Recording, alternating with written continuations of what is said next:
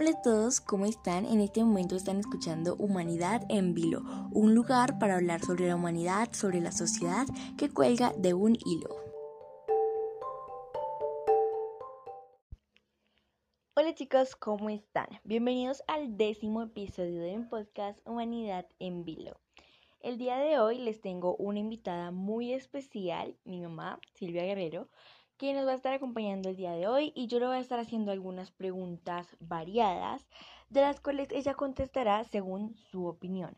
Espero les guste este episodio y si es así, compártanlo. Mami, bienvenida a mi podcast. Gracias. Hola a todos.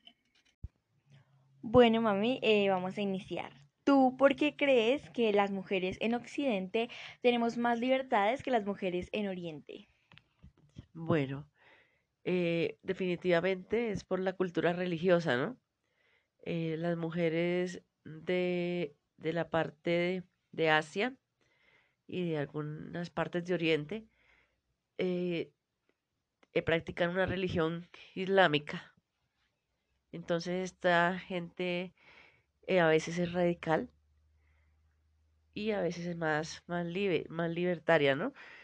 Pero pues eso depende de, del sitio, ¿no? Porque en, en esta religión musulmana ellos se basan en el Corán y los musulmanes practican una ley que se llama la Sharia. Esta ley eh, son normas y leyes basadas en el Corán, las cuales deben cumplir y por lo general van de acuerdo a la interpretación de cada grupo. Por eso en unos grupos musulmanes eh, son, son más, más conservadores y otros más liberales. Y entonces, eh, por lo menos ahorita en, en, Afganistán, los talibanes que estuvieron en el poder un tiempo, ellos practican la parte más más liber, más, perdón, la más radical, que es la más fuerte, ¿no? Entonces ahí hay más opresión, por ejemplo, para la mujer. Eh, es eso. Y en esta parte, en Occidente, pues, em, en la cultura cristiana, pues eh, se nos ha dado como más libertad como hijos de Dios, libertad para escoger, eh, libertad para vivir dignamente y aquí las mujeres tenemos la oportunidad de estudiar, de ejercer una profesión, de tener una economía eh, independiente. Y pues eh, eso viene de parte también de la, de la cultura religiosa, como te lo decía al comienzo. Y hablando de los talibanes, ¿a, ¿a, qué crees que se enfrentan las mujeres en esta nueva etapa en Afganistán? Bueno, como ya te lo había dicho, los talibanes son, aplican una ley charía más radical, ¿no? Y pues en esa ley pues oprimen más a la mujer, ¿no? Porque la mujer allá no, no puede salir sola, tiene que ir con un hombre siempre que la represente, no podían estudiar en, en esa parte radical, eh, no pueden trabajar en lo que quieran, eh, vienen a, a, ser oprimidas en muchas, muchas formas no pueden ni siquiera dejar ver su rostro porque tienen que estar tapadas por una burca y pueden enfrentarse incluso hasta la muerte, a ser decapitadas, a ser lapidadas, que era lo que hacían los talibanes antiguamente, antes de que Estados Unidos y los aliados llegaran a, a esta tierra a, a tratar de, de ganar esta guerra con ellos, ¿no? A eso se enfrentan las mujeres. Posiblemente hasta su propia vida puedan perder en este en este proceso donde ellos vuelvan a, entrar como gobernantes. Eh, pero tú, ayer que estábamos hablando del tema, me comentaste que unas pueden rebelarse contra los talibanes eh, o pueden no volver a aceptar eh, las nuevas leyes o volver a, a, lo mismo de hace, de hace tiempo cuando estaban manejados por ellos.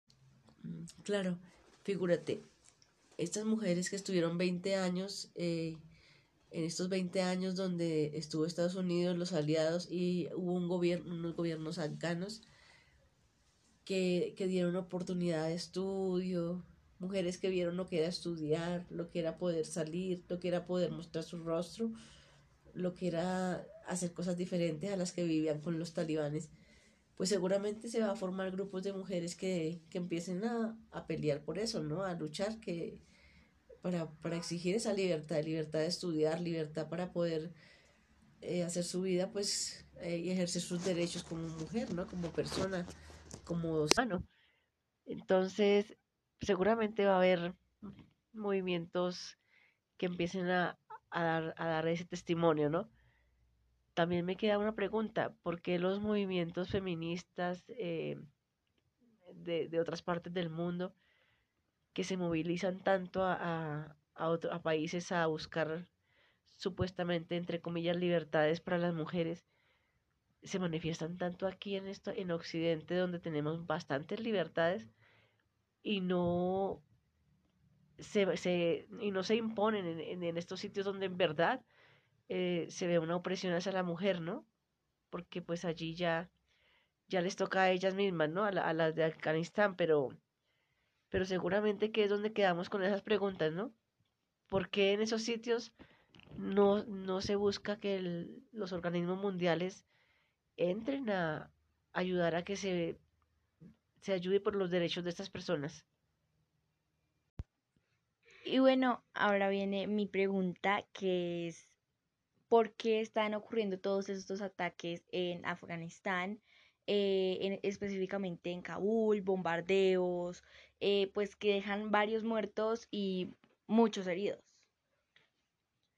Eh, obvio, los afganos, o sea, los talibanes, quieren vengarse de Estados Unidos y sus aliados. Entonces, y como la gente se está queriendo salir del país, pues entonces también los, los matan para que no se vayan, para imponerse. También lo hacen para, para hacer dar miedo, para atemorizar la gente. Y, y después Estados Unidos eh, comete un acto de, de venganza, ¿no? De, porque pues los talibanes atacaron, entonces también ahora ellos atacan y sucesivamente eso, eso se pone una cadena que es difícil de cortar. Y pues se vuelve una guerra. Y ninguna, en, en una guerra, ningún bando gana. Exacto. En, en ninguna guerra gana nadie. Siempre solo, en la guerra solo hay perdedores. Porque si miramos, pierden los, los que pierden, son los que quedan sin familia, la economía de un país se acaba, las familias se dividen, quedan huérfanos, bueno, eh, se pierden la educación, se corta una cadena de educación e incluso un dato que me viene a la mente es que antes de que iniciara este proyecto de Estados Unidos y los aliados con Afganistán, eh, las niñas no eran analfabetas, o sea, no sabían leer, no estudiaban. Y ahorita en estos 20 años ya 9 millones de niñas, de mujeres, han estudiado, ya han terminado su primaria. Entonces, eh, veo uno que, que sí, había opresión y ahora pues lo más posible es que vuelva, ¿no? Eh, bueno, yo hace poco vi un video en YouTube en el que eh, mostraban la grabación eh, de un señor palestino que estaba intentando distraer a sus hijas eh, de un bombardeo de los israelitas y pues las niñas estaban muy asustadas, al igual que el señor. Lastimosamente, eh, el señor murió junto a su hermano en un bombardeo dos días después de que se grabara este video. ¿Tú cómo crees que se sienten eh, aquellas personas, aquellas, aquellos niños que viven en medio de este caos, en, con esta vida? Yo creo que deben tener muchos traumas. Claro que sí, porque viven con miedo. Y cuando una persona vive con miedo, pues no puede estar feliz, porque vive buscando quién lo persigue, quién lo va a matar, quién le va a hacer daño. Y estos niños que viven en guerra, en países de guerra, pues viven siempre asustados, ¿no? Atentos a, a ver qué va a pasar el día de mañana y no están con seguridad del, día, del futuro.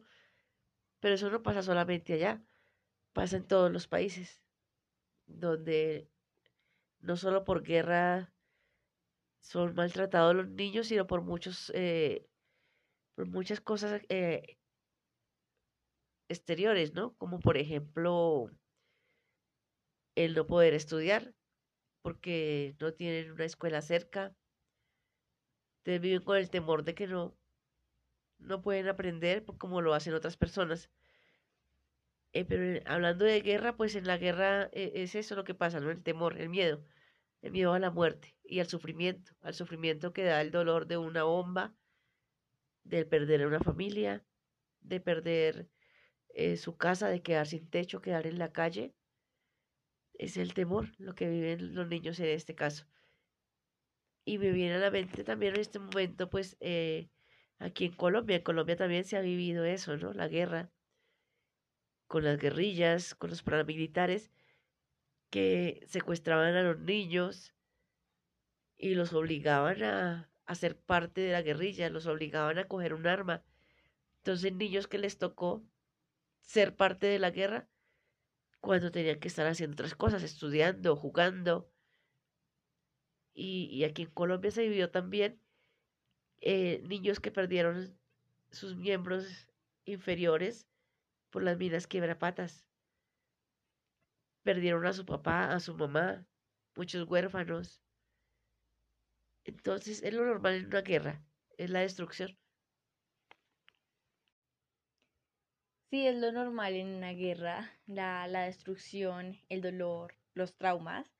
Y pues ya para terminar, quisiera que nos plantearas alguna solución según lo que tú, según lo que tú creas. La primera solución es afirmar la familia. ¿Y por qué la familia? Porque la familia, una familia sana, una familia fuerte, hace niños sanos y fuertes. Pero pues si hay un país en guerra, un país con, con un sufrimiento de guerra, donde la familia no puede estar unida, donde se roban los niños, donde los obligan a estar en guerra, pues es más difícil, ¿no? Entonces, si las familias son sanas, son fuertes, va a haber una mejoría en la, en la sociedad, perdón.